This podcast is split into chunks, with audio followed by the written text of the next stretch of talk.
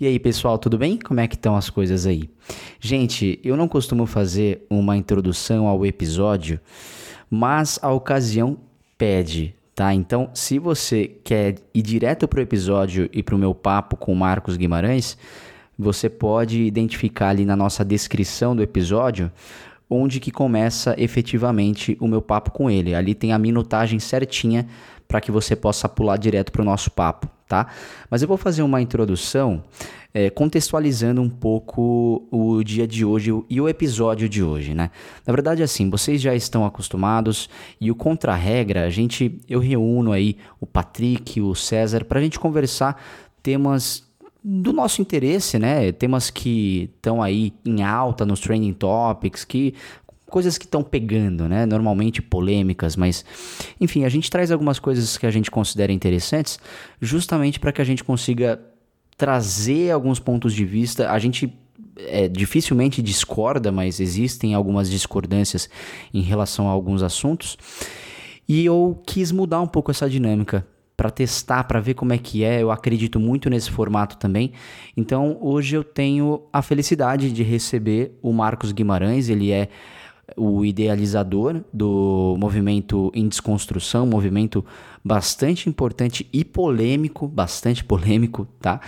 Então, antes de mais nada, eu queria muito agradecer ao Marcos, que, porra, meu, ele, ele foi super receptivo, é, foi muito, muita correria, assim, pra gente marcar, mas acabou dando tudo certo. Então, agradeço demais pela receptividade dele e abertura.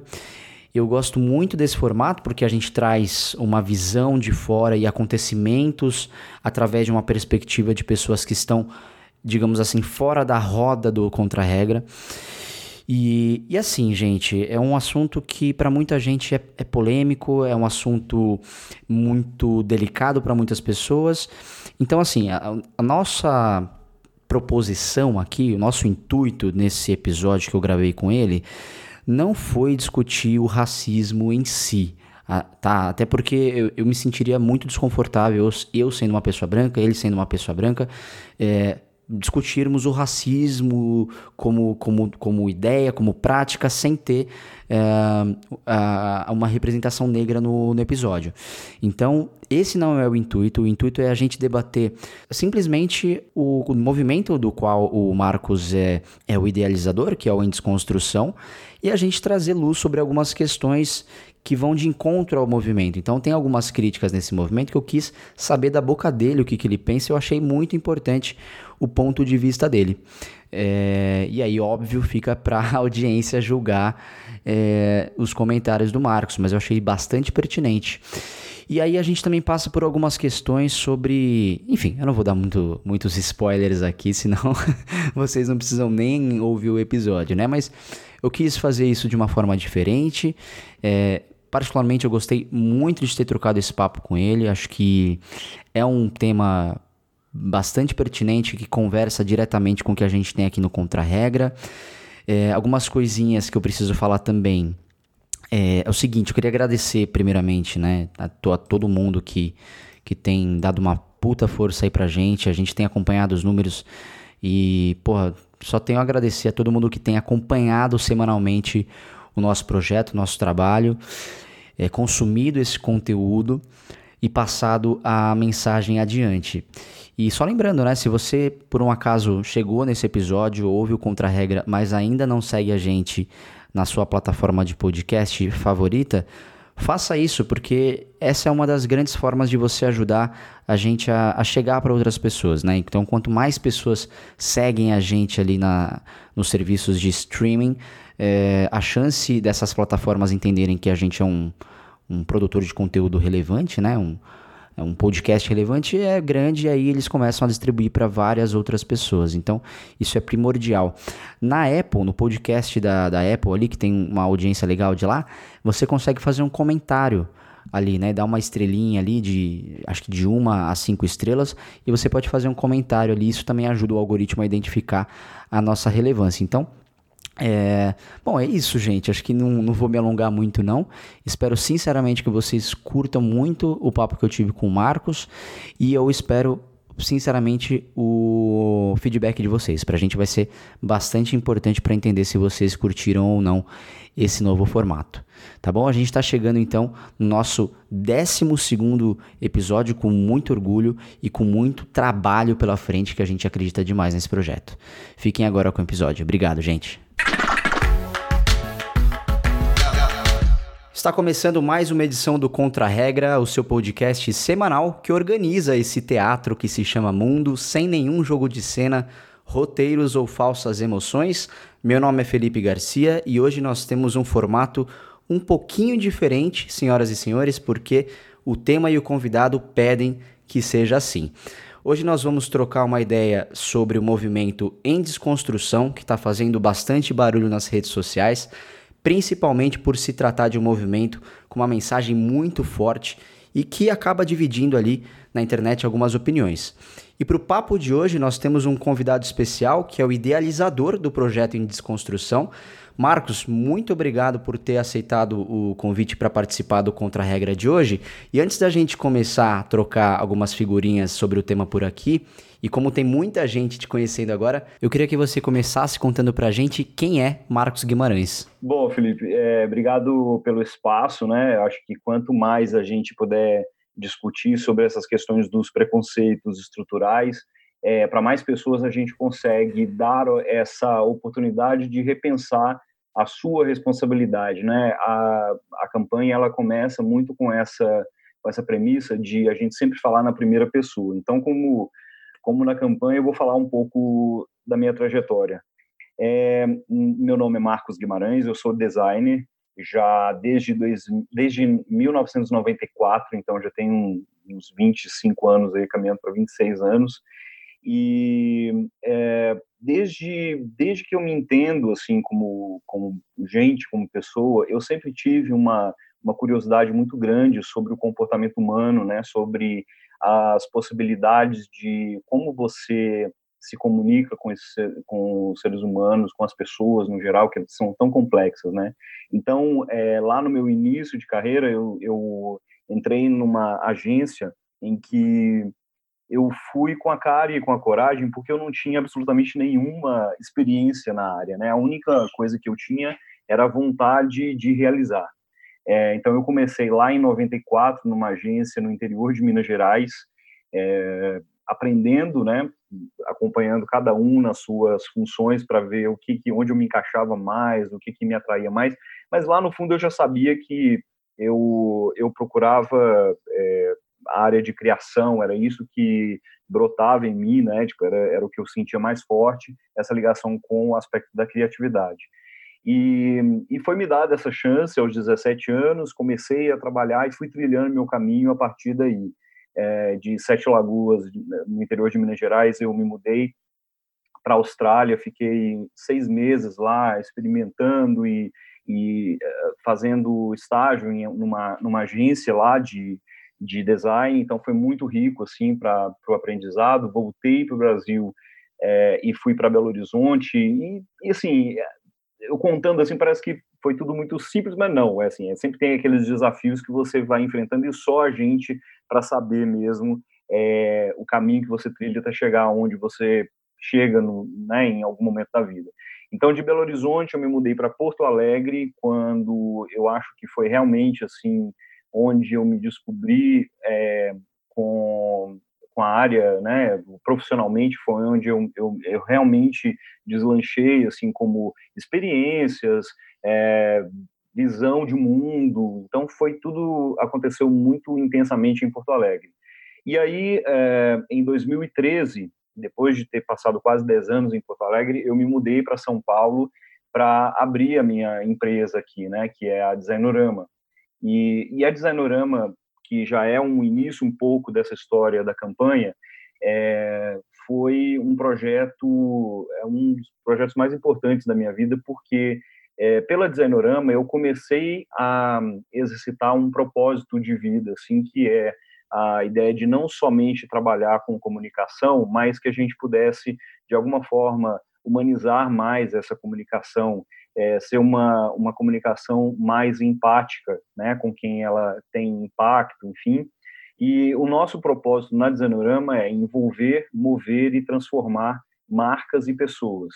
Então, é, partindo desse pressuposto, eu, eu já, agora a Desanorama já tem sete para oito anos e a gente é, chegou nesse momento de pandemia em que depois de passar por diversas desafios em diversos desafios em 2018, 2019, é, a gente chega em, em 2020 nessa pandemia, nessa confusão toda, nesse é, nessa reclusão que a gente ficou, né? Mas ela foi muito produtiva para mim porque foi onde surgiu a ideia da campanha, foi quando surgiu a ideia da campanha.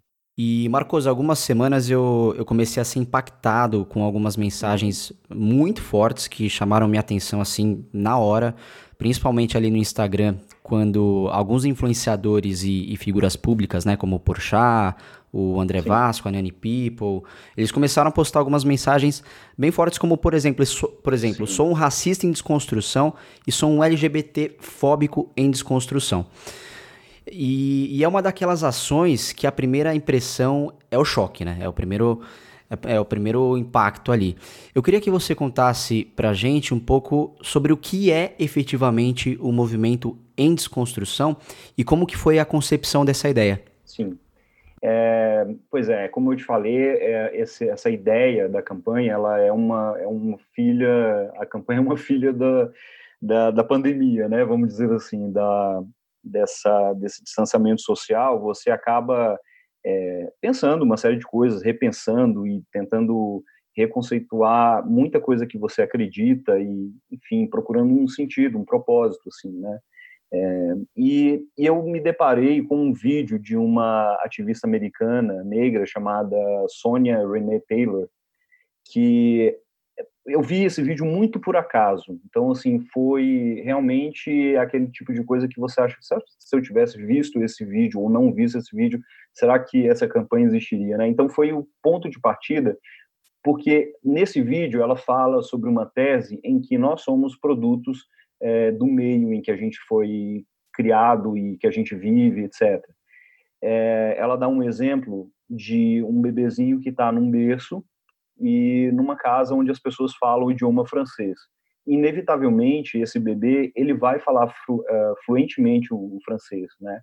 E, e a mesma coisa acontece com os discursos de ódio, com as falas preconceituosas das pessoas que estão à nossa volta, né, que são nossas referências durante muito tempo, né, desde bebê até o momento em que você sai de casa, e mesmo depois que você sai de casa, essas pessoas continuam sendo a sua base, a sua referência, né? O primeiro contato que você tem com a, o comportamento humano se dá nessa relação.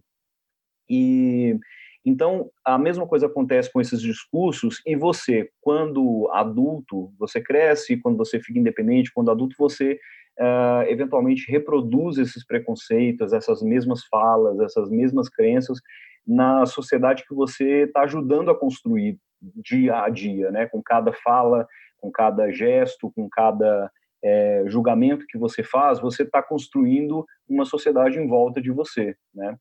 E, e, isso me impactou, embora não seja um conceito novo, embora não seja também nenhuma novidade assim, não, e, e é uma coisa que parece até meio, ser meio óbvia, é, aquilo me impactou de uma maneira porque eu estava inserido num outro contexto, né? Eu estava é, na pandemia, eu estava nessa nessa quarentena, né? E, e, repensando tudo, trabalhando muito também, porque é, comecei a fazer home office em casa como muita gente começou a fazer, e, e aquilo me impactou de uma forma muito inexplicável. E eu queria ajudar a fazer com que essa ideia chegasse a outras pessoas também é, entender que a gente é muito mais preconceituoso do que a gente pensa que é.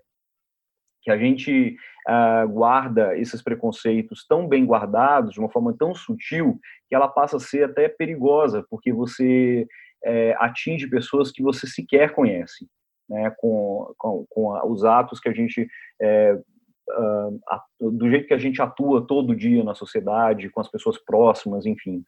Então, é, isso me impactou muito e, e, eu pensei numa, numa ideia de como fazer isso chegar a mais pessoas. E aí me veio a, a, o raciocínio também. Eu escrevi esse, esse projeto muito rapidamente, eu escrevi mesmo, literalmente. Eu fui colocando as ideias é, na, no, no, computador e fui trabalhando em cima disso e, e ajustando essas ideias, refinando, até chegar num ponto que eu achava que eu poderia falar com alguém sobre isso.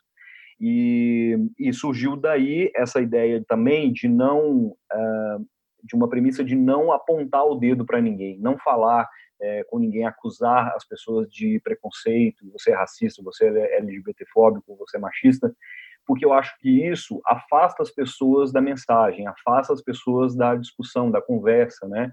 E, e eu acho que o fato da gente falar sempre na primeira pessoa gera muito mais uma identificação e, por consequência, é, mais uma uh, menos filtros para que a mensagem chegue na pessoa. Então, é, eu fui muito por esse caminho, assim, de, de, de, colocar, de assumir a responsabilidade que nós temos na construção desses preconceitos. E daí surgiu a ideia de, de falar, eu sou um preconceituoso em desconstrução, e dividida nos três temas que, que eu pensei inicialmente, que foram racismo, LGBTfobia e o machismo. Então surgiu daí, desse vídeo que, é, que eu tive que eu tive o prazer de, de cruzar em algum momento, né? Alguém compartilhou e eu vi.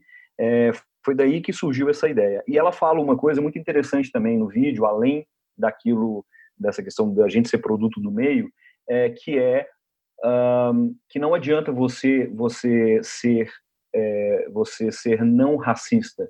É, o que importa é você ser antirracismo, você trazer a teoria para a prática e não ficar só no discurso, né? Então foi isso também uma das coisas que me moveu a tirar essa ideia do papel e levar adiante.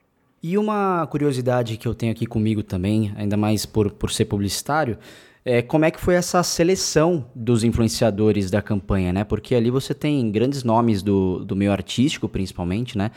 E, então, existia um processo de pesquisa para entender a conexão dessas figuras ao movimento? E uma outra pergunta que eu já aproveito para emendar aqui é se no processo de concepção do movimento é, houve alguma consulta com, com pessoas de grupos identitários é, negros ou LGBTQ, por exemplo, né? Sim, sim. Ah, bom, vamos começar sobre as pessoas, né?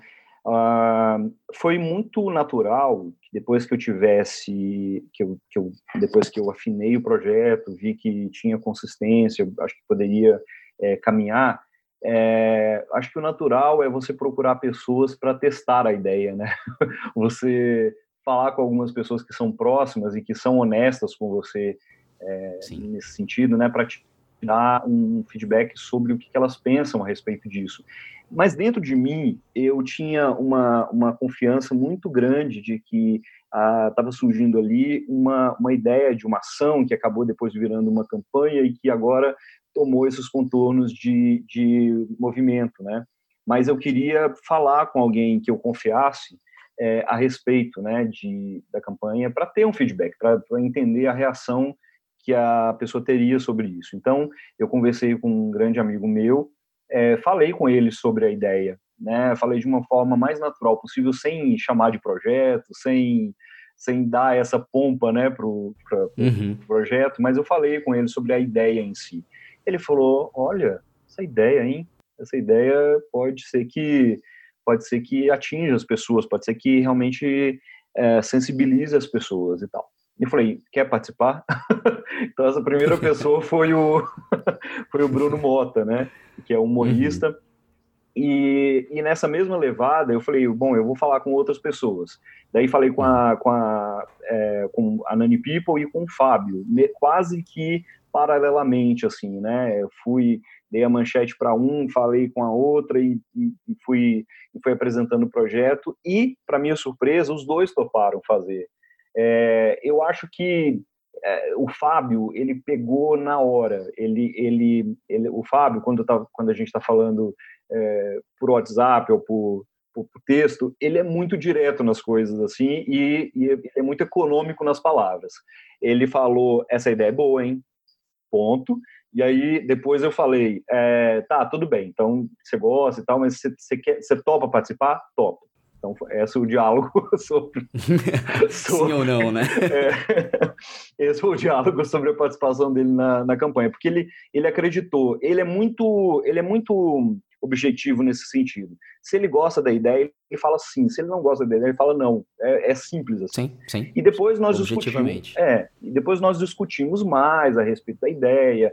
É, ele quis entender um pouco melhor quem estava, como é que seria feito, como é que formato que teria essa campanha e tal. Eu falei, olha, eu, é, a minha ideia não é trazer grana para esse projeto, assim, é um projeto que o único investimento que foi feito foi de tempo é, e foi, eu comprei o, o, domínio do site, né, e esse investimento estrutural, porque todo o restante ele foi feito com uh, pessoas e empresas pequenas que, que, acreditou, que acreditaram no projeto e que eu tinha um contato mais pessoal, assim, e que apoiaram para que minimamente a campanha acontecesse uh, estruturalmente, assim, né? Foi apoiado na estrutura do, do, do, projeto e em divulgação. Então, eu não envolvi... Foi um apoio orgânico, então, né? Exato, exato. Foi um apoio é, de marcas que eu já conhecia, ou que eram clientes da Desanorama, ou é, muito nesse cenário, assim, e de amigos, né? E, mas uma vez que eu tinha essas pessoas, né, tinha, já tinha confirmado o, o Bruno Mota, o Fábio Pochá e a Nani People, eu senti mais confiança para realmente montar um projeto com cara de projeto e começar a convidar as pessoas. Mas até um pouquinho antes disso, eu, eu, eu peguei o texto que eu tinha escrito sobre o projeto, que não era um texto curtinho, tinha uma, uma explicação ali, porquê do projeto, os objetivos e tal, e eu mandei para algumas pessoas. Então, enquanto eu estava é, formatando esse projeto de forma visual, mais formal, enfim, uh, foram chegando as respostas de outras pessoas que eu tinha convidado, e na maioria da, da, das vezes eram sim, participo, maravilhoso projeto, quero participar, quero fazer parte, parabéns e tal. Então isso foi me dando um gás assim para me envolver é, cada vez mais com o projeto e fazer com que ele chegasse a mais pessoas. Então depois que eu tive é, formatado o projeto, aí sim eu comecei a enviar para as pessoas que eu não conhecia, mas que eu, eu eu tinha a percepção que seriam muito interessantes para o projeto, acho que também porque as pessoas tinham essa vocação também do ativismo, alguns não, mas, mas eu fui tentando encontrar pessoas que tinham um alcance e que elas fossem muito diversas, assim, né? Uh, pessoas da comunidade uh, negra, pessoas da comunidade LGBTQIA+, pessoas que falavam sobre, abaixo do guarda-chuva do machismo, né? Sobre violência é, contra a mulher, uh, masculinidade tóxica, masculinidade frágil. Então, eu fui procurando pessoas também para já respondendo a sua segunda pergunta, né, se é, qual foi o embasamento para se trabalhar essa, as questões trabalhadas na, na campanha, é, eu fui procurando instituições também que pudessem no, uh, serem parceiras para para nos ajudar, em primeiro momento, é, a falar com esses públicos, né, é, usar a, a, corretamente a comunicação para falar com essas pessoas, e que num segundo momento em que a gente está entrando agora na campanha, que é o momento das ações concretas em relação a essas instituições, porque a gente é, inicialmente quer, é, chamou essas instituições para nos dar esse apoio consultivo, para ajudar a divulgar a campanha e para dar visibilidade a elas mesmas, assim, para que a gente pudesse, com a campanha, é, colocar luz em cima dessas instituições que muitas vezes ficam aí escondidas e, e as pessoas não sabem que elas existem, né? É, muitas pessoas não sabem que elas existem, então é para a gente dar uma visibilidade para as instituições que, que tratam dessas causas, né? É, então houve muita conversa, inclusive o nome da, do, do, projeto ele teria um outro nome inicialmente parecido com o em desconstrução, mas é, numa dessas conversas com essas instituições a gente chegou à conclusão de que o em desconstrução seria um nome mais adequado para o que a gente estaria falando. A ideia do primeiro era, era muito era muito parecida, assim, a ideia em si conceitual era a mesma, a, o objetivo era o mesmo, exatamente o mesmo. Uhum. Só que o nome ele poderia levar para um outro entendimento, por mais que o, a estrutura do projeto fosse exatamente a mesma. Era mais polêmico. era Talvez. bem mais polêmico e, e, e, eu acho que como a, a, isso veio, esse feedback veio de uma instituição, eu, eu falei, bom, é, a gente tem que ouvir justamente quem entende do assunto e quem está é, dando esse feedback com conhecimento de causa, né? Então é, a gente ouviu muito essas instituições antes de, é, de fazer essa liberação da campanha propriamente dito, assim, né? Da parte mais midiática, digamos, né? De colocar nas redes sociais, de já começar a divulgar. Então a gente teve uma conversa é, muito próxima dessas instituições para fazer isso. Então essas instituições são a Educafro, que cuida da, da, dessas questões do, do antirracismo, né? Eles têm um papel muito importante na formação de pessoas da comunidade negra. É, a gente também tem o apoio da Casinha Acolhida, que é uma casa que é uma, é uma instituição que cuida do acolhimento de pessoas LGBTQIA+, em situação vulnerável. É, a gente tem também o Barbichas, que dentro dessa lógica do uh, da LGBTfobia, eles são é, uma, um time de futebol que começou, na verdade, como um time de futebol para a comunidade LGBTQIA+, mas que agora ampliou essa ação para outros uhum. esportes, para outras ações sociais. Então, é, inicialmente começou com um time para para envolver a comunidade LGBTQIA+, né, para ir jogar futebol sem, sem ter é, restrições ou sem ter medo, né, de estar tá ali, ser julgado e tal. Então, estava numa uma turma ali é, que, que dava segurança, dava confiança, então todo mundo foi. É, a gente também tem na área do machismo, a gente tem três apoiadores, né, três instituições que estão junto com a gente é, como parceiros, que é a Artemis, a Justiça de Saia e Justiceiras o Justiça Saia, o Justiça de Saia e Justiceiras, elas são é, projetos irmãos, assim, irmãs, porque uh, são dos, do, do, de pessoas que do mesmo grupo que organiza é, uma também é, organiza a outra, porque são finalidades um pouco, são ações um pouco diferentes, mas com a mesma finalidade, que é sobre é, lutar contra a violência contra a mulher, né?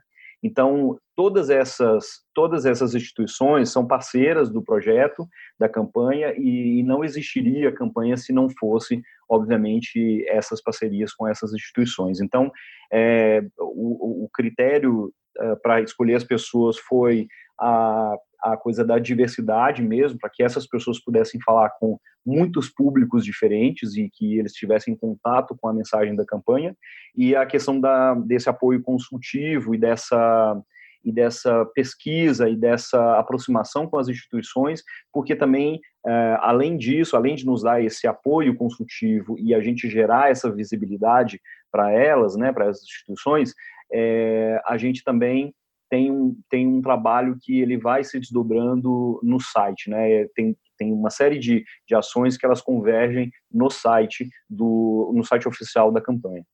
Sim. Acaba sendo o objetivo final da campanha, né? É, é. De apoio às instituições. Exatamente. Porque no site a gente tem lá tem, são três grandes áreas que a gente cobre no site. É, tanto que quando passar essa semana agora a gente o nosso foco vai estar todo nos desdobramentos da campanha é, de podcasts de conteúdos específicos do site onde a gente vai ter mais efetivamente essas ações que eu vou te falar agora que são por exemplo uma área do site que a gente tem são é uma galeria com todos os rostos da campanha. Todo mundo que apoiou, é, e, é, e, é, importante é, deixar claro que todas as pessoas que participaram da campanha doaram seu tempo, é, cederam a sua imagem gratuitamente para que a gente pudesse chegar até mais pessoas. Elas, elas acreditaram no projeto, acreditaram na ideia, e todo mundo doou tempo e imagem para que isso seja fosse possível comunicar isso, né? Porque nesse primeiro, primeiro momento é uma mensagem mais provocativa, né? Assim, não há como negar. Sim. É, é um é uma é um approach assim bem provocativo e muitas vezes polêmico, porque eu tenho certeza que nenhuma campanha é unanimidade. É, e ainda mais tratando de assuntos tão delicados quanto o preconceito, né, especialmente o racismo, é um, um tópico muito, muito delicado e a gente foi é, fazendo isso com pessoas que realmente acreditavam para que é, o valor que esses temas é, precisam, né, o valor que a gente precisa dar para esses temas fossem acolhidos também por essas pessoas. E então esse é o primeiro ponto do site. A gente tem essa área de galeria é, mostrando as pessoas e, e, recapitulando, né, os três temas da campanha. É, uma outra área que eu considero a mais importante de todas é a área das instituições.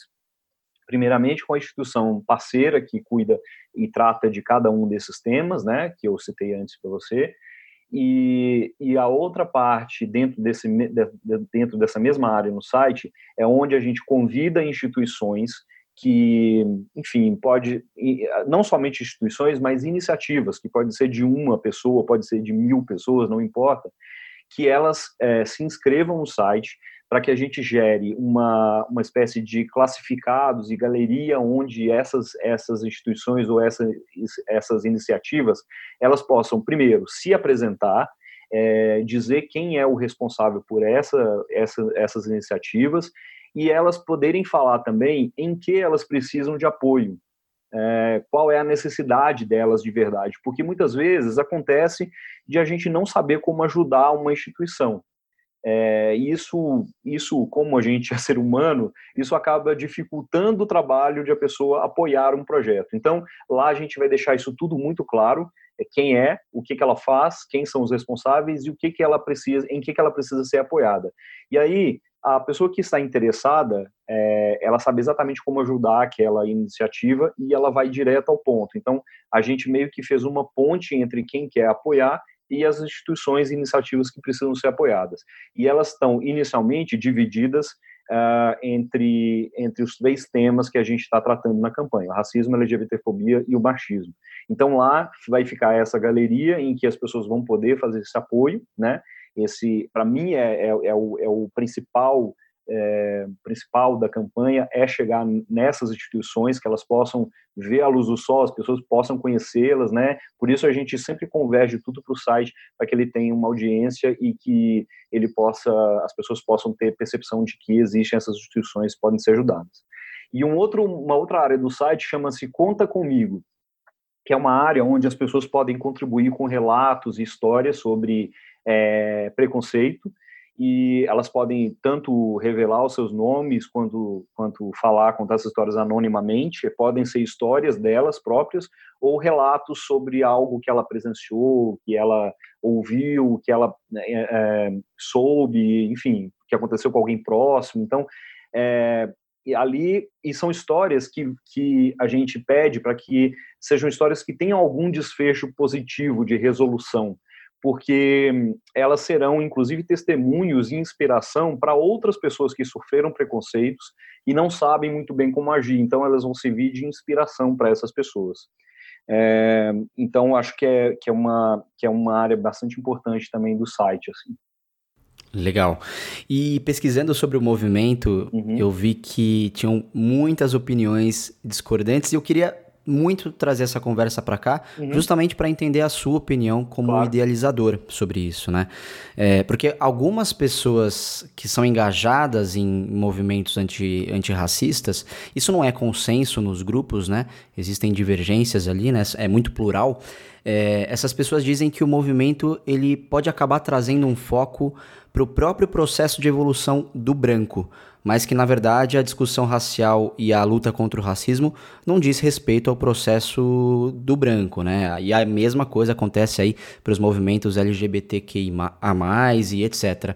Você acha que o movimento ele de fato acaba puxando a atenção é, para os indivíduos sociais já privilegiados, né, héteros, brancos, etc., você enxerga que existe uma certa, digamos assim, vanglória da humildade, o que esses, esses grupos dizem, alguns deles, né? Olha, eu, eu penso, eu tenho várias opiniões a respeito disso e nenhuma delas é simples, assim, eu acho que é, em primeiro lugar, a gente está aberto a, a, ao diálogo, né? a gente está aberto é, às opiniões, porque eu acho que uma dessas opiniões fez a gente, por exemplo, mudar o nome do projeto para que ele se adequasse mais às necessidades é, de quem ela, de quem o projeto iria impactar, né? Não era necessariamente uma necessidade é, da gente, pessoa que está envolvido com o projeto, não.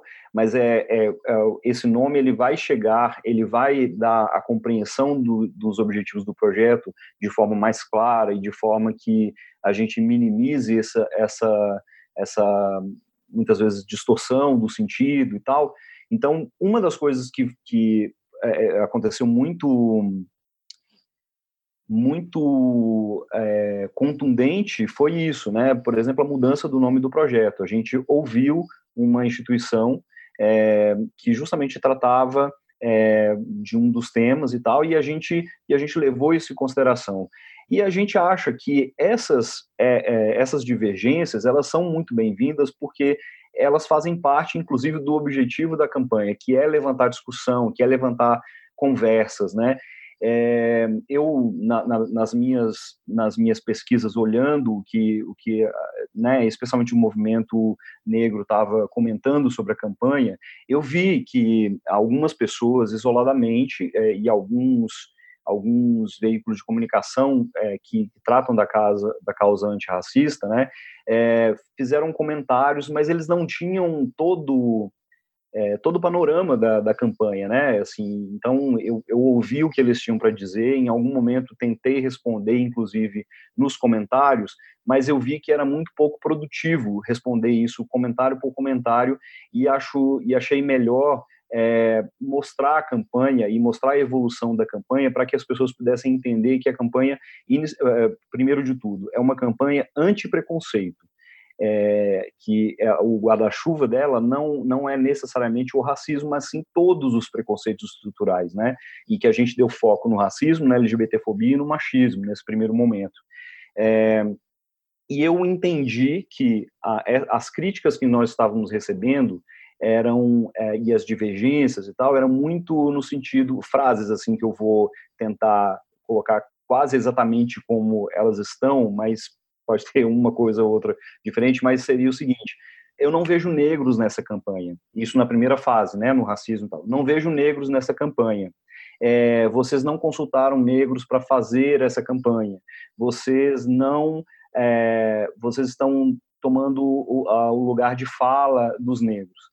Então, eu acho que agora é uma ótima oportunidade também para revisitar isso, porque a gente já está no terceiro tema da campanha, né? E, e isso já eu acho que já mostrou para algumas pessoas que é, a campanha não é sobre o racismo. E mesmo que fosse só sobre o racismo, é, ela ainda assim é direcionada para os brancos, porque nós somos responsáveis pelo, pelo racismo, nós somos responsáveis por esse preconceito. Então, como brancos privilegiados, etc., nós temos que assumir a nossa responsabilidade e fazer alguma coisa, sair do discurso e realmente colocar é, objetividade e ação nesse discurso. Então, eu não, eu não vi melhor approach do que falar com o próprio causador da, do, do, problema, que somos nós, né? É, de falar com é, de branco para branco. Escuta aqui, nós, nós somos responsáveis por isso que está acontecendo. Nós somos o racismo só existe por nossa causa. É, então é uma, é uma chamada nunca foi uma chamada para os negros, porque os negros sabem sabem se comunicar muito bem, eles têm o lugar de fala deles, eles são é, muito competentes em, em, em, falar sobre o assunto, né, é, que é historicamente o lugar e direito da comunidade negra falar sobre as suas questões e falar sobre a sua luta e, e, e isso sim é genuíno. Mas é, para o branco falar sobre racismo ele precisa se colocar no lugar dele, né, que é essa, que é o que é o pior lugar do racismo, que é o causador. Então, a, o meu raciocínio foi daí.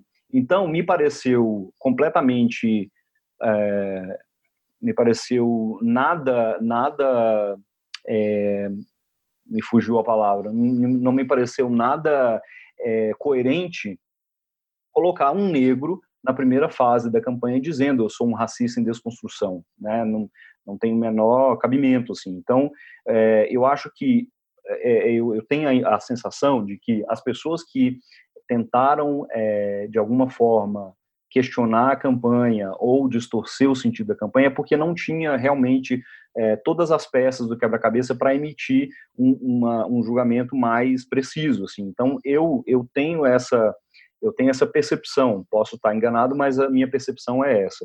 É, de, de que eu acho que eles não tinham todos os fatores e todos os fatos sobre a campanha para emitir essa, essa, por exemplo. E, e, eu acho que eu, eu arrisco dizer, é, assim, por tudo que eu vejo, que 99% é, dos feedbacks que a gente tem recebido uh, da campanha são positivos, tanto tanto do, do, de pessoas não não negras quanto da comunidade negra também. A gente tem apoio é, e, e, fazem parte da nossa é, da nossa equipe é, pessoas é, das diversas é, manifestações, né, de todas, todas as comunidades, enfim, né, com todos os tipos de ponto de vistas, né, de, todas as perspectivas, justamente para ser algo plural e não ficar no, no discurso em que atende só uma ou, ou duas pessoas e tal.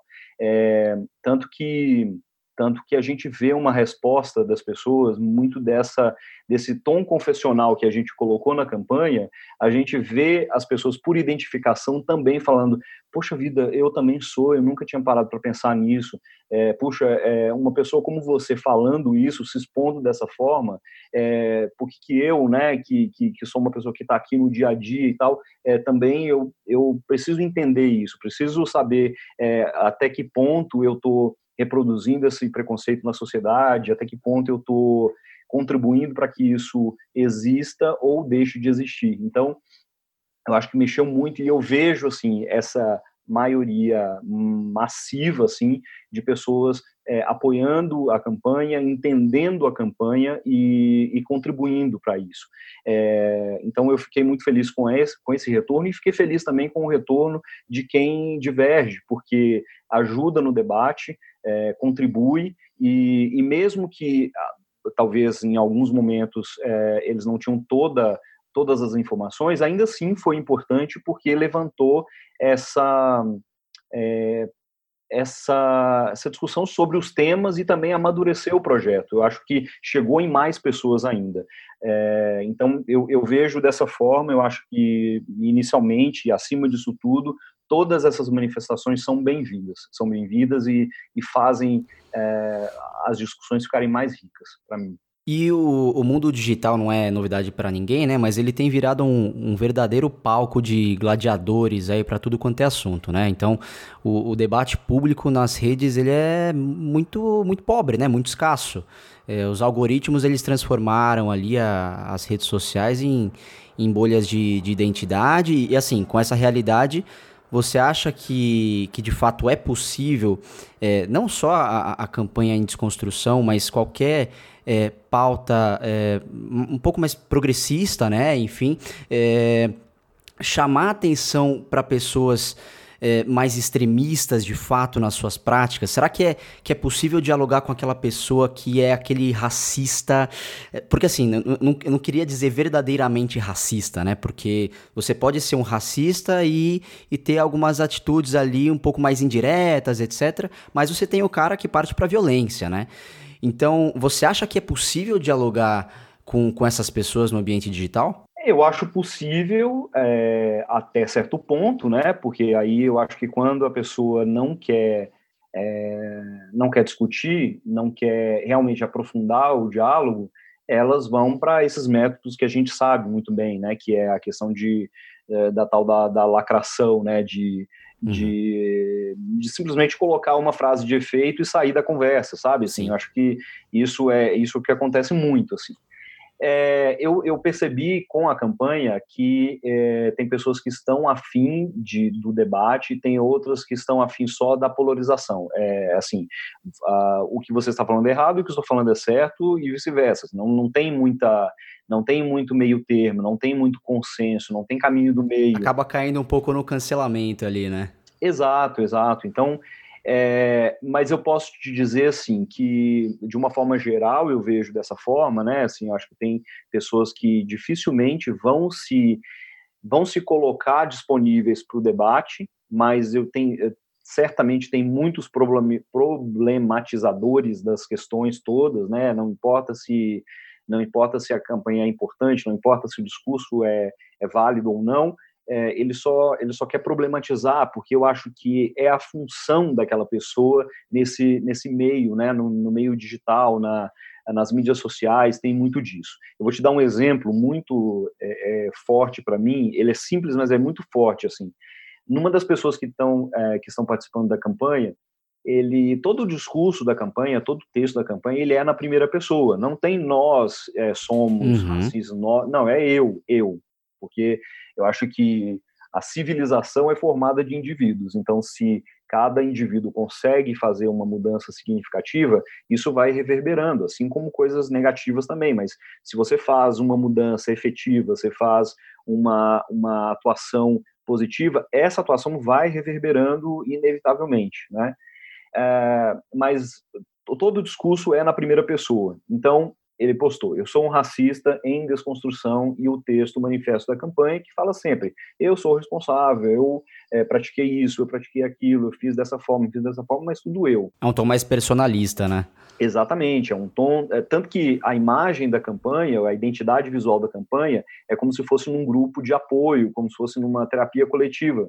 Porque, para mim, é isso. A gente, todos nós estamos em em, em uma espécie de terapia coletiva quando a gente assume essas, essas posturas preconceituosas, estruturais, enfim, e a gente é, consegue partir para ação e influenciar outras pessoas, mas essa influência só acontece se a pessoa se identifica com aquilo, né? Então, é, até fazendo um parênteses aqui, eu acho que eu deixei de responder uma, uma parte da sua pergunta anterior, em que uh, as pessoas, quando, quando elas estão é, nesse processo né, de, enfim, de, de desconstrução, vamos usar a palavra da campanha, né, é, ela fica muito na defensiva ainda, né, ela fica muito é, achando que ah, a pessoa está me acusando e acaba se fechando numa, num casulo de não querer conversar, de não querer de não querer colocar isso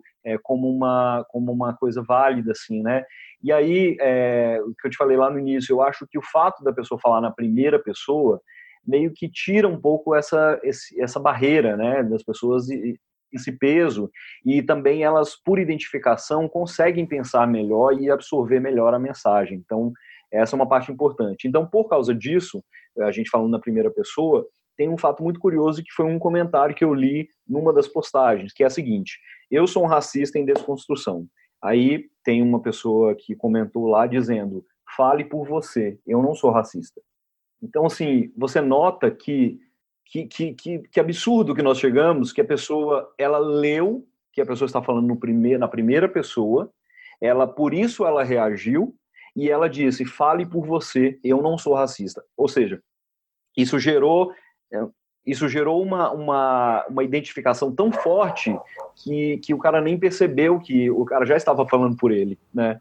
Sim, e às vezes tem, acho que até rola um pouco da, da incompreensão do que de fato seja o racismo, né? Porque uhum. eu acho que muita gente entende o racismo como a, a, a fase final ali do, do, do xingamento, da Isso. violência, e na verdade não, né? É. Não, não é, não é mesmo. Tem uma parte, inclusive, do manifesto sobre a temática é, racista que fala justamente isso, né? Porque fala, eu não, eu não sei quantas vezes eu fui tóxico na vida, é, mas eu sei que eu, eu agi de forma perigosamente sutil, né, na reprodução desses é, desses preconceitos, porque é basicamente isso, né? Porque quando você tem um caso é, como a do George Floyd ou como daquele entregador lá de, de aplicativo, né? Quando vê uma coisa que, que te choca, é, a gente tem que ter a consciência de que isso sempre aconteceu, sempre existiu, só que agora está muito mais exposto para que todo mundo veja. Então parece algo muito grotesco, mas que é só agora que está acontecendo. Não, isso acontece desde que o mundo é mundo. E só que agora a gente tem muito mais acesso a esses acontecimentos e ainda bem que a gente está se sensibilizando mais, a gente está se humanizando mais. É, eu acredito que a gente estava vindo numa, numa, corrida em que a gente estava se desumanizando é, com questões conservadoras, com questões é, econômicas e liberais e não sei o quê. É, e a gente estava se desumanizando, se individualizando da pior maneira possível, né? Porque uma coisa é você é, se entender como ser individual. Outra coisa é você ser egoísta, ser individualista, ser preocupar só com o seu próprio umbigo, seu nariz. Então, é aí que mora o perigo. Acho que quando a gente se, se viu é, nessa pandemia, que a gente se viu nessa quarentena, sendo obrigado a, a se ver consigo mesmo, a se ver com as suas, os seus medos, suas mazelas, a gente começou a se sensibilizar de novo, aí a casca foi quebrando de novo, né? Eu vejo essa essa transformação em uma série de pessoas, assim, inclusive em mim, porque, é, enfim, né, tipo, acho que, é, mais uma vez, voltando ao ponto inicial da campanha, eu não posso apontar o dedo para outra pessoa sem antes, aliás, em nenhum momento, mas a primeira coisa que eu preciso entender é fazer essa viagem interna, é fazer esse... Essa autoanálise, né? Exatamente, de, enxer... de se enxergar como parte do problema, é, e também parte da solução, porque se você é o problema, você com certeza é a solução também. Então, então é, eu acho que tem essas questões que são precisam ser muito bem é, muito bem passadas para que as pessoas possam é, entender, introjetar, repensar. E eu acho que a partir daí, cada um tem o seu tempo, cada um tem o seu processo, cada um reage de uma forma. Tem pessoas que vão reagir é, como eu reagi, criei uma campanha que está tomando esse, essa proporção gigante, mas tem outras pessoas que não, elas, elas primeiro fazem uma viagem mais interna ainda e mais lenta até chegar num ponto que elas se sentem seguras em falar a respeito. Então, cada um vai ter o seu processo, mas eu acho que tem que partir todo mundo desse primeiro ponto, é olhar para si. Legal, legal. E tem uma questão aqui que eu queria explorar aqui com você também, Marcos, que é o seguinte: o Índice Construção ele é um projeto que ele acaba se enquadrando ali é, de alguma forma na categoria do design ativista, né? Porque a forma como as fontes são trabalhadas na arte, a composição estética e por aí vai. Eu, eu acompanho alguns designers ativistas, né? A própria página do Instagram ali é, Design Ativista, que publica algumas artes é, de alguns autores muito bons. Eu sou apaixonado por esse tipo de trabalho, cara, mas. É, porque assim, eu acho que cumpre o propósito, né? Que é claro. fazer chocar, que é fazer as pessoas é, pensarem e refletir. Mas você acha que o design ativismo ele tem um potencial para ter um efeito mais prático na sociedade? Ou você acha que ele, ele acaba morrendo nas redes, digamos assim? Não, eu, eu, eu acho que o, o design ativista ele tem a função, é, no meu entendimento, de acordar, de despertar, de convidar é, as pessoas à reflexão. E aí é o que eu acabei de falar. Eu acho que o processo de ação de cada um ele muda radicalmente de uma pessoa para outra. É, mas eu acho que é, a arte sempre fez mudanças muito a arte os artistas fizeram mudanças na sociedade muito profundas assim né? É, sempre essas mudanças começaram quase que invariavelmente na classe artística na onde pessoas que são inconformadas com a realidade de opressão de censura de uma série de, de preconceitos enfim é, nasce dali os grandes movimentos né Uh, eu vejo eu vejo o design ativista. Hoje eu tenho orgulho de, de me considerar um design, designer ativista é, e pela primeira vez eu, eu, fui fazer uma entrevista essa semana e aí pela primeira vez me pediram para me apresentar e pela primeira vez eu escrevi designer ativista embora eu já já tivesse indo nesse caminho desde 2018 é, com a eleição, né, com, com a campanha, com a e, a, e a e a eleição do Bolsonaro, né? Então eu tive uma participação muito ativa é, em, em lutar para que o Bolsonaro não fosse eleito. Essa é a ideia, assim. Essa foi a verdade total, enfim. É, e porque eu acho que traria uma série de consequências que a gente está vendo agora, né? É, e aí eu, eu, eu acredito que o design ativista, tanto quanto outras é, formas de expressão artística, elas têm a função de despertar e de inspirar as pessoas. E a ação cabe a cada um. Né? Eu acho que o, a, a arte não vai fazer, não vai pegar você pela mão ali e vai levar você a fazer uma coisa. Não, ela vai te inspirar e ela vai te motivar a fazer algo. E aí o que você vai fazer com aquilo, com aquela inspiração aí é, é, é pessoal, né? Uhum. Mesmo que em grupo, mas é pessoal. Sim. É, um pouquinho sobre o, esses movimentos mais uh, recentes, né, como por exemplo o Black Lives Matter. Uhum. Você, você acha que isso acaba sendo apenas uma onda de um reflexo social que, por exemplo, os Estados Unidos está vivendo lá desde uhum. a. Não, não, não começou com George Floyd, né? Começou antes do George Floyd, não. mas voltou com George Floyd. Agora a gente tem esse caso recente essa semana do, do moço que foi, enfim, sofreu vários tiros nas costas Sim. ali, enfim. Tá paralisado agora. Tá né? paralisado né? agora, enfim, tá uma situação bem uhum. complexa e, e, e tá, o negócio tá voltando lá, né? Então, Sim. assim, você acha que esse movimento é um movimento é, onde a, a, sociedade civil como um todo, ele, ele se apropria dele e ele passa a apoiar ele de forma esporádica ou a gente tem a chance de, de fato, consolidar essas lutas antirracistas e para outros movimentos é, como algo contínuo na sociedade? Porque Cara, sendo bastante sincero, quando aconteceu o caso de George Floyd, deu aquela repercussão toda e, e aquele ódio todo na gente, é, eu, eu, senti uma mobilização é, social gigantesca, né? É, em relação àquilo, né? É, enfim, com, com o quadrado preto ali, todo mundo postando, etc. Então você sentia que pessoas que nunca tinham tocado em pautas é, é nesse sentido estavam ali se posicionando.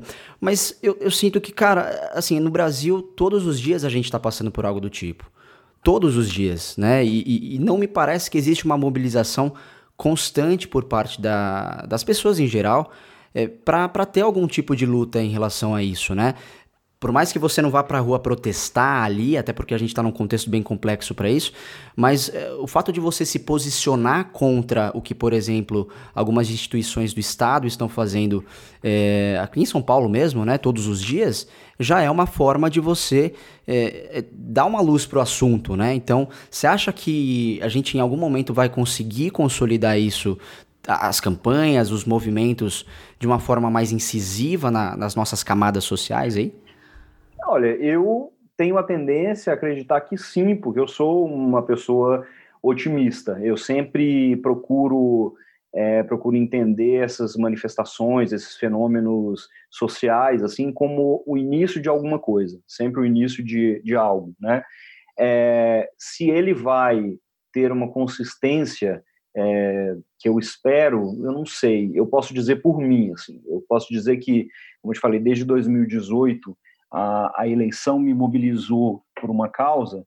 É, eu acho que esses acontecimentos que, estão ocorrendo agora, né, próximo da gente ou distante, mas que estão muito presentes na nossa vida, seja no noticiário, ou seja porque a gente sabe de algum caso mais próximo que aconteceu e tal, isso, é, isso começa a provocar as pessoas que já têm uma percepção é, dessa realidade que ela está inaceitável, ela tá, ela, ela se torna uma uma coisa que é muito degradante para o ser humano, né? Então, quando chega nesse nível, a gente começa a não aceitar isso, a não a não achar que isso é normal, que isso deve ser normalizado na nossa vida. Então, eu falando por mim, eu te digo que esse projeto, a, o, o, em desconstrução, ele é o projeto mais importante da minha vida, é, sem sombra de dúvida. E, e, e, eu acho que eu sou qualquer outra pessoa. Eu posso, qualquer outra pessoa pode ter uma atitude como, como a minha. É, de, mas eu acho que o importante é a pessoa entender isso como um propósito de vida. No momento em que você coloca isso como propósito, não existe cansaço, não existe é, obstáculos que você não possa transpor, não existe. Então, eu acredito que tem outras pessoas que pensam dessa forma aí no mundo, sabe? A gente tem os exemplos que já é, já nos dão uma, uma inspiração, motivação, uma série de pessoas, né? Posso citar uma lista de nomes aqui, mas o que importa é, é quem é que realmente te, te move, quem é que realmente é, pode dar o exemplo para que acenda uma faísca dentro de cada um. Acho que no momento que acende esse momento, esse é, é, que dá essa inspiração, dá esse clique, você faz coisas inimagináveis, coisas que você não imaginava fazer há dois anos atrás, ou há meses atrás, ou no início do ano. Então, eu acredito sim que esses movimentos eles podem ser o início de alguma coisa.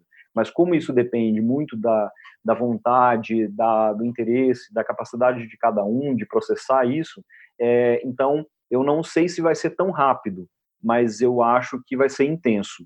é, independente, independente dessa, independente de quem fizer ou de, de grupos que fizerem essa movimentação, é, caminhar para uma para uma direção mais consistente e duradoura, é, eu, eu acredito que tem muita gente, graças a Deus, cada dia mais gente pensando nesse com esse pensamento progressista. Embora a gente é, tenha ainda muito essa coisa conservadora é, ressurgindo agora, mas eu acho que sabe sabe aquele paciente que está no hospital na UTI e de repente ele dá aquela melhorada assim para morrer eu, eu tenho essa sensação em relação a esses movimentos é, de, de, de, extremos, né, de, é, de direita, ultraconservadorismo, enfim, né, é, porque assim, ó, simplesmente está inaceitável, simplesmente ela está gerando filhotes muito feios, assim, sabe? Sim, sim, sim. Muito bom, Marcos. A gente está chegando aqui no, no, nosso momento final do Contra-Regra do episódio de hoje. E a gente costuma finalizar os nossos episódios com um momento que a gente apelidou carinhosamente de momento boca de cena, onde a gente traz algumas é, indicações culturais, seja livro, filme, série, etc., qualquer coisa que você é, leu, enfim, recentemente sobre o tema ou não. Então, deixo aqui o espaço aberto para você fazer as suas recomendações finais no nosso momento cultural de hoje. Tá legal. Olha, eu recomendo. É, eu não vou falar de livros agora, não. Eu acho que, que tem, tem vários livros excelentes, maravilhosos, inclusive eu fui descobrindo novos títulos aí que é, o padre Júlio Lancelotti me indicou, ah, enfim, várias pessoas que estão na campanha foram me indicando leituras e que eu tô eu tô ansioso para ansioso para pegar esses livros na mão, ler e poder recomendá-los. Mas por enquanto, que é uma nova fase minha de leitura assim agora. Mas mas eu eu vou recomendar pessoas que eu acho que é importante. É, a primeira pessoa que eu recomendaria é a Sonia é, Renee Taylor, que foi sem ela saber, ela foi a inspiradora desse, desse projeto, um, um vídeo dela foi a inspiração, é, a faísca que eu precisava para começar esse projeto, pensar na forma, como ele seria, como ele chegaria às pessoas. Então, a Sonia Renee Taylor é uma, uma ativista negra americana muito é, que eu gosto muito, ela é muito exuberante, ela é muito é, extravagante e ela tem uma fala assim é, muito poderosa assim. Então acho que é importante as pessoas é, procurarem é, para beber um pouco dessa fonte e eu vou indicar uma outra ativista é, negra, que é a, a ex-consuleza da França aqui no Brasil, que é a Alexandra Lorat. Se escreve L-O-R-A-S, então, ela é uma pessoa, uma ativista muito importante, muito engajada, ela apoia muitos projetos aqui no Brasil, muitas coisas é, de iniciativas, inclusive a nossa campanha. Ela esteve aqui no Brasil, morou aqui durante muito tempo, ela tem a, a noção da realidade brasileira. É, embora sejam duas, ativistas, as duas ativistas ah, estrangeiras, mas eu acho super importante é, entendê-las também como esse olhar uh, de, de, pessoas de fora sobre essa questão, para que a gente possa aproveitar o que é de melhor aqui no Brasil, trazer esse, essas, é, essas vivências e essas experiências para cá. Então, acho dois nomes que eu recomendaria agora de cara, assim, são essas duas ativistas que eu considero muito. Legal, Marcos. Cara, muito obrigado pelo seu tempo e pelo papo bastante enriquecedor aqui pra gente. E fica o espaço aqui para você dar os seus recados finais, beijos e abraços e por aí vai. Ó, eu queria ter a oportunidade aqui, é, eu vou fazer esse agradecimento de uma forma, de uma maneira mais formal, mas aqui eu quero agradecer é, o espaço, primeiramente, que você está dando, e e a, a, eu queria agradecer a todo mundo que, de alguma forma ou de outra, contribuíram para que essa campanha chegasse às pessoas, né? Sejam, sejam as empresas que acabaram nos apoiando, é, a, as personalidades que doaram tempo e a sua imagem, é, as instituições que nos que, que, são nossas parceiras e nos apoiam em tudo. Sem elas não existiria essa campanha. Não, eu não eu não deixaria essa campanha existir sem essas instituições e sem essas pessoas referências, né? É, cada um que contribuiu de alguma forma, a, a quem me ajudou a, a, depois que o design estava pronto, quem me ajudou a desdobrar todas essas imagens, enfim, eu, eu não, não vou arriscar falar todos os nomes aqui, porque é aquela velha história, você sempre vai esquecer de alguém, mas eu quero deixar isso, eu quero deixar isso muito claro que cada uma dessas pessoas contribuíram de forma decisiva para o projeto acontecer. Então, o meu agradecimento vai para todas essas pessoas que colaboraram de alguma forma e dizer que eu gostaria que vocês conhecessem o site da campanha, eh, os perfis das redes sociais. Eh, os perfis nas redes sociais é, é eu.emdesconstrução, arroba eu.emdesconstrução, e o site é www.emdesconstrução.com.br e dá uma passada lá para ver as instituições, é, se você se identificar com alguma causa, para que você possa apoiar, conhecer e e tomar uma causa dessas como para você também, para ajudar, que eu acho que toda ajuda é muito importante e essencial. Esse episódio do Contra-Regra vai ficando por aqui. Muito obrigado novamente, Marcos, pelo seu espaço, pelo seu tempo. A gente obrigado. se ouve no próximo episódio. Valeu!